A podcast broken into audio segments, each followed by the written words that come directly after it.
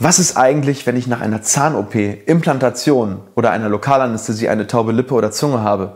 Geht das wieder weg oder bleibt das für immer? Woher kommt das und was kann ich gegebenenfalls dagegen tun? Viel Spaß bei dieser Folge Implantalk.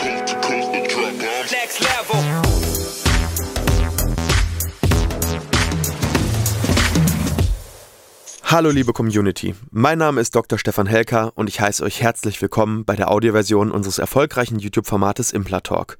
Sollten dir die visuellen Einblendungen an der einen oder anderen Stelle fehlen, komm gerne nochmal auf unseren YouTube-Kanal und schau dir das passende Video an. Und jetzt viel Spaß mit dem Podcast. Herzlich willkommen bei Implatalk. Wir widmen uns ja heute einem etwas unangenehmen Thema, weil viele Leute, die dieses Video schauen, haben sicherlich nach den Begriff taube Lippe, taube Zunge gesucht und ähm, haben vielleicht jetzt das akute Problem, dass sie nach ihrer Zahn-OP oder Implantation oder vielleicht auch nur nach einer Lokalanästhesie ähm, eine taube Lippe oder eine taube Zunge haben. Und ähm, ja, wir möchten heute alles zu diesem Thema klären, um vielleicht so ein bisschen auch zu beruhigen, aber auch zu zeigen, was man dagegen tun kann und wie man sich verhalten sollte. Und ähm, ja, was kann das überhaupt bedeuten und ähm, was, was passiert da eigentlich? Ist der Nerv sofort beschädigt definitiv? Und was ist denn los, wenn der Nerv denn dann wirklich beschädigt ist? Und ähm, ich habe mir gedacht, wir teilen dieses Video mal so grob in äh, drei Kategorien ein. Und zwar ähm, die Kategorie zeitlich. Und die erste Kategorie ist eigentlich äh, vom Punkt direkt nach der OP oder vielleicht zwei Stunden nach der OP bis acht Stunden nach der OP. Weil man hat ja so ein bisschen im Kopf, dass die Lokalanästhesie in etwa nach zwei Stunden eigentlich raus sein müsste. Und äh, ja, na, nach acht Stunden sollte sie eigentlich raus sein. Und was ist denn dann los, wenn vielleicht dann nach acht Stunden immer noch die Lippe taub ist? Dann die zweite Kategorie ist so ein Tag bis zwei Wochen nach der OP. Ähm, da gehen wir gleich drauf ein, warum wir das so einteilen. Und die dritte Kategorie ist wirklich länger als zwei Wochen, wenn nach über zwei Wochen immer noch dieses Taubheitsgefühl da ist. Liebe Community, bevor es weitergeht mit dem Video, habe ich eine Bitte an euch. Wir geben jede Woche unsere besten Infos zum Thema Implantologie, Zahnästhetik, Zahnarztangst besiegen und Mindset raus und wir sind auf eure Hilfe angewiesen. Wenn dir dieses Video und dieser Kanal gefällt, dann zeig uns doch deine Anerkennung mit einem Daumen nach oben und wenn du uns wirklich helfen willst und dein Wissen regelmäßig erweitern möchtest, dann klick auf den Abo-Button und aktiviere das Glöckchen. Und nicht vergessen, ich beobachte euch. Und jetzt weiter mit dem Video. Und ja, gehen wir mal in die erste Kategorie rein. Das heißt, solltest du dieses Video vielleicht direkt nach einer OP schauen oder ein paar Stunden nach der OP, ähm, dann gehen wir mal erstmal auf das Thema, wie lange hält so eine Lokalanästhesie maximal, nachdem äh, sie eben gesetzt wurde. Und gerade im Unterkiefer, wenn man eine sogenannte Leitungsanästhesie setzt, dann ähm, ist hier im Prinzip dieser Bereich, dieses Nerven, wir gehen gleich nochmal drauf ein, welches Gebiet der genau versorgt, aber hat man dieses Taubheitsgefühl so in etwa zwei bis sechs Stunden nach der Anästhesie. So lange kann das anhalten. Es gibt ein paar Lokalanästhetika, die sogar noch länger halten, das sogenannte Bupivacain. Das wird aber in den seltensten Fällen angewandt. Das kann auch mal sogar sechs, acht, zehn Stunden halten. Ich gehe jetzt aber erstmal davon aus, dass das normale Ultrakain ähm, beim Zahnarzt verwendet wurde, was sich mittlerweile eigentlich zu 100 Prozent am Markt ähm, durchgesetzt hat. Jetzt ist es aber vor allem von Mensch zu Mensch unterschiedlich und äh, kommt ein bisschen darauf an, was für eine Enzymausstattung hast du denn jetzt persönlich für den Abbau dieses Lokalanästhetikums lokal zur Verfügung und wie ist die Durchblutung in dem Gebiet. Das heißt, wir haben hier eine ziemlich starke Varianz, die ich habe manchmal Patienten, da ist nach einer halben Stunde schon wieder teilweise das Gefühl da. Und dann habe ich Patienten, die haben gesagt, das hat wirklich acht Stunden angehalten, obwohl eigentlich nur ein Lokalanästhetikum ähm, gegeben wurde, was beim anderen vielleicht nur mittig, vielleicht so zwei Stunden hält, anderthalb. Also das heißt, wenn nach acht Stunden etwas noch taub ist, da würde ich mir erstmal noch, ne, noch keine Sorgen machen. Ähm, das kann wirklich sein, dass das Anästhetikum wirklich etwas länger hält. Und äh, ja, es gibt halt, wie gesagt, dieses Artikain, das hält schon ziemlich lange, wirkt aber auch eben dementsprechend gut. Früher gab es Lidocain viel, ähm, das hat nicht so lange gehalten, das war relativ schnell wieder raus, hat aber eben auch nicht so stark ähm, ja, gewirkt. Und jetzt kommen wir eigentlich zu den relevanten Themen. Was ist es oder was kann es sein oder was muss ich tun, wenn es am nächsten Tag immer noch ein Taubheitsgefühl gibt? Und das kann einfach mehrere Gründe haben. Und da müssen wir jetzt einfach ganz ehrlich einmal drüber sprechen. Ähm, es gibt zwei Nerven, die laufen in dem Gebiet, die für uns Zahnärzte relevant sind. Eigentlich sind es drei Nerven, aber wir gehen auf zwei jetzt ein bisschen tiefer ein. Den dritten erwähne ich gleich mal am Rande. Der erste Nerv ist der sogenannte Nervus mandibularis inferior. Das ist der ähm, Nerv, ja, es ist ein Ast des Haupthirnnervs, dem Nervus trigeminus. Trigeminus haben einige schon mal vielleicht gehört im, im Zusammenhang mit dem Begriff Trigeminus-Neuralgie, also wenn dieser Trigeminus-Nerv äh, starke Schmerzen verursacht. Ähm, das ist der fünfte Hirnnerv und der verläuft im Prinzip im Unterkiefer entlang. Der kommt hinten in den Unterkiefer rein von innen, verläuft dann im Kiefer. Ich mal gucken, ob wir das irgendwie dargestellt kriegen. Ähm, und dann kommt er hier vorne am Kinn wieder raus und versorgt das Kinngebiet so ungefähr in diesem Gebiet mit Gefühl. Ja, und ähm, der versorgt nicht nur das Kinngebiet mit Gefühl, sondern auch alle Zähne der einen Seite und die Schleimhaut rund um die Zähne. Und mit Gefühl bedeutet heiß, kalt, Sensibilität. Ja, das heißt, wenn dieser Nerv nicht mehr leiten kann, warum auch immer, darauf gehen wir gleich ein, hat man eben kein Gefühl mehr. Das heißt, es fühlt sich hier vorne taub an, so wie Watte, und die Zähne können kein heiß-kalt mehr empfinden. So, und das Ganze ist natürlich jetzt nicht zu verwechseln mit dem sogenannten Nervus facialis. Das ist der Nerv, der hier oben das Gesicht, also diese gesamte Gesichtsmuskulatur innerviert, und zwar motorisch. Motorisch bedeutet, ähm, damit kannst du diese ganzen Bewegungen machen, ja, die du brauchst, um zu lachen und um ähm, Emotionen zu, äh, sag ich mal, zu, ja, Emotionen zu zeigen. Und wenn du diesen Nerv eben beschädigst, das kann eigentlich bei einer Zahn-OP nicht passieren, das kann maximal passieren bei der Lokalanästhesie. Das heißt, man betäubt den dann kurzzeitig und dann hat man zum Beispiel einen hängenden Mundwinkel. Das ist auch das, was bei Botox im Prinzip dann äh, gespritzt wird, um dann die äh, Falten im Prinzip äh, wegzubekommen, weil dann die motorischen Gesichtsnerven nicht mehr ähm, ja, so, so stark auf Spannung sind. So, und dann gibt es eben den Nervus lingualis. Der Nervus lingualis, das ist der, der die Zunge innerviert. Lingua heißt auf Lateinisch Zunge. Und dieser Zungennerv läuft in der Nähe des Nervus alveolaris inferior, also dem Nerv, den wir gerade als erstes beschrieben haben. Und der macht folgendes: Der macht im Prinzip das gesamte Geschmacksempfinden in den vorderen zwei Dritteln der Zunge und auch das Gefühl. Ja, das heißt, ähm, im hinteren Drittel gibt es einen anderen Nerv, der äh, innerviert das. Das ist so das, äh, das hintere Drittel aber nur. Und der verläuft halt eben dann ganz nah am Alveolus inferior. Und der wird dann eben bei einer Lokalanästhesie manchmal mit betäubt. Das ist nicht schlimm, das geht ja auch wieder weg. Aber deswegen hat man manchmal auch diese kribbelnde Zunge, wenn man eine sogenannte Leitungsanästhesie dann macht. Und der kommt halt von unten rein, geht dann in die Zunge. Und wenn der im Prinzip betäubt ist, dann ist die halbe Seite der Zunge komplett taub. Die Bewegung ist auch hier weiterhin intakt, das heißt, du kannst weiter normal sprechen, kannst aber da keinen Geschmack mehr empfinden. So, und was dann nun passiert, ähm, ja, wenn jetzt wirklich dieser Nerv taub bleibt am nächsten Tag, sei es jetzt der Nervus lingualis mit dem Gefühl in der Zunge oder sei es der alveolaris inferior am Kinn oder in den Zähnen, dann kann das aus zwei verschiedenen Gründen sein. Der Nerv könnte zum Beispiel nur komprimiert sein. Das kann zum Beispiel durch eine Schwellung sein.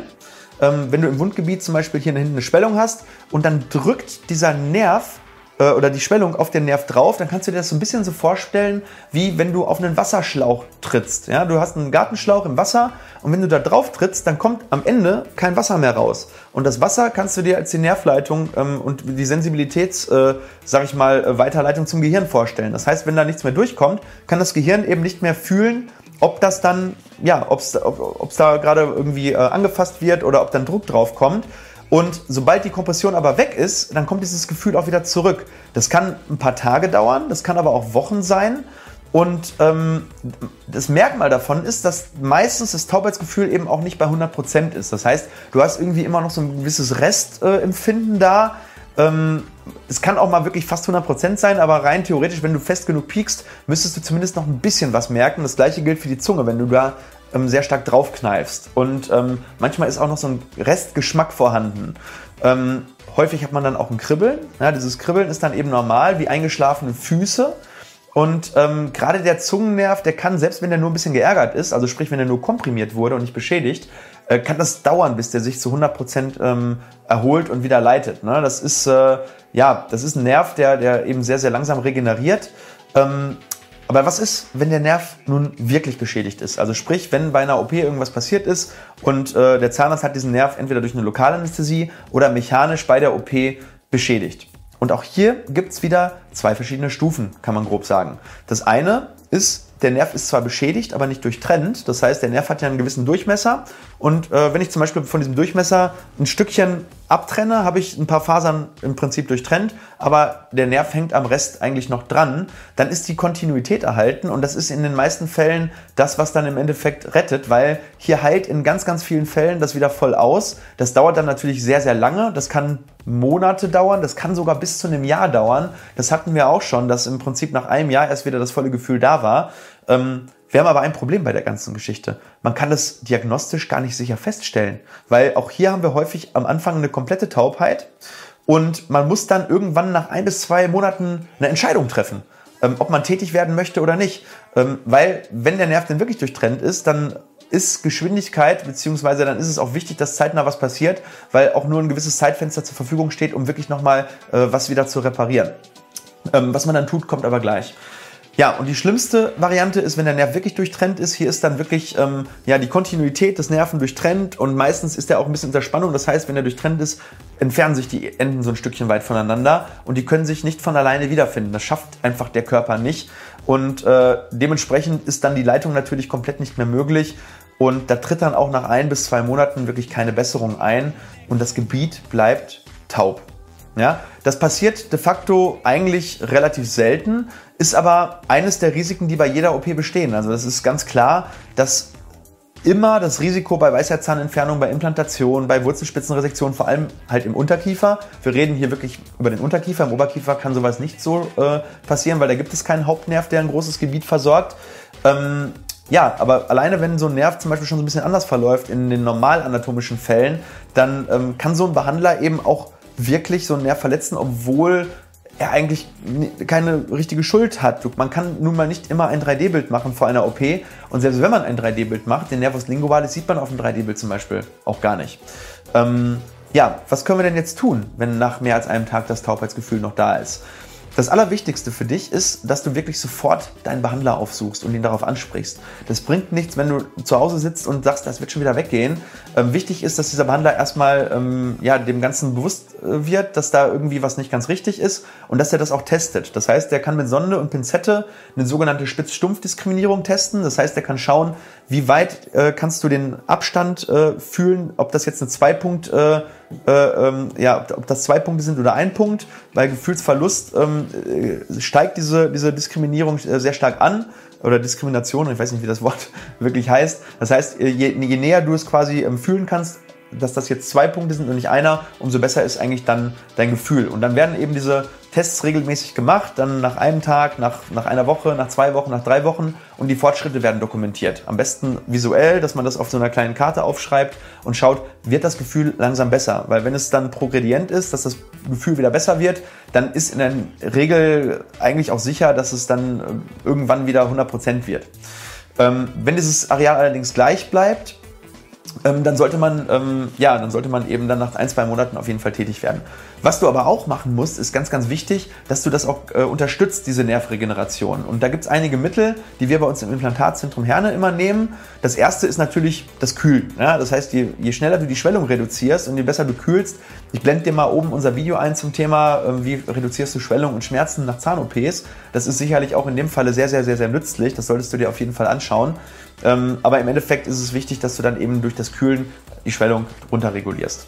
Und das zweite sind eben heilungsfördernde Präparate. Das heißt, wir ähm, verschreiben meistens eine Kombination aus Wobenzym oder Bromelain. Das sind so entzündungshemmende und schwellungsreduzierende Mittel und äh, dem sogenannten Neurobion. Das ist ein Vitamin B-Komplex und der unterstützt im Prinzip ja die Nervenregeneration. Das heißt, er gibt dem Körper im Prinzip alles, was er dafür braucht, um die Nervenfasern sich regenerieren zu lassen.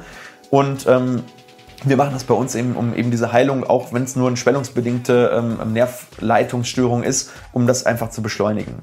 So, was tun wir allerdings, wenn das auch nicht hilft? Dann ist es nämlich so, dass eine Beschädigung des Nervs sehr wahrscheinlich ist. Und ab da sind wir an einem Punkt, wo einfach eine Spezialklinik involviert werden sollte. Das heißt, da sollte ähm, dein Zahnarzt dich irgendwo hinüberweisen, wo eine MKG-Chirurgie ist, die sich mit dem Thema gut auskennt, ähm, und dann wird wahrscheinlich dann auch ein MRT gemacht oder äh, ein Weichgewebsbild, wo man dann wirklich auch sehen kann, ist diese Nervkontinuität intakt oder ist der Nerv durch. Manchmal kann man das selbst auf dem MRT nicht sehen. Das heißt, da muss man dann eine chirurgische Exploration machen und schauen, äh, ja, wo könnte die Schädigung sein. Meistens hat man ja eine Ahnung, weil man ja weiß, wo man operiert hat. Und dann kann man eine Nervrekonstruktion versuchen. Ähm, die Erfolgsquoten sind einfach schwierig zu definieren. Ähm, hier gilt es eigentlich, je eher man das macht, umso besser. Das Problem ist, man möchte ja nicht sofort operieren. Das heißt, wir persönlich oder ich persönlich halte einen Zeitraum von vier bis, Wo vier bis sechs Wochen für realistisch, äh, so lange abzuwarten, um zu schauen, ob eine Besserung eintritt.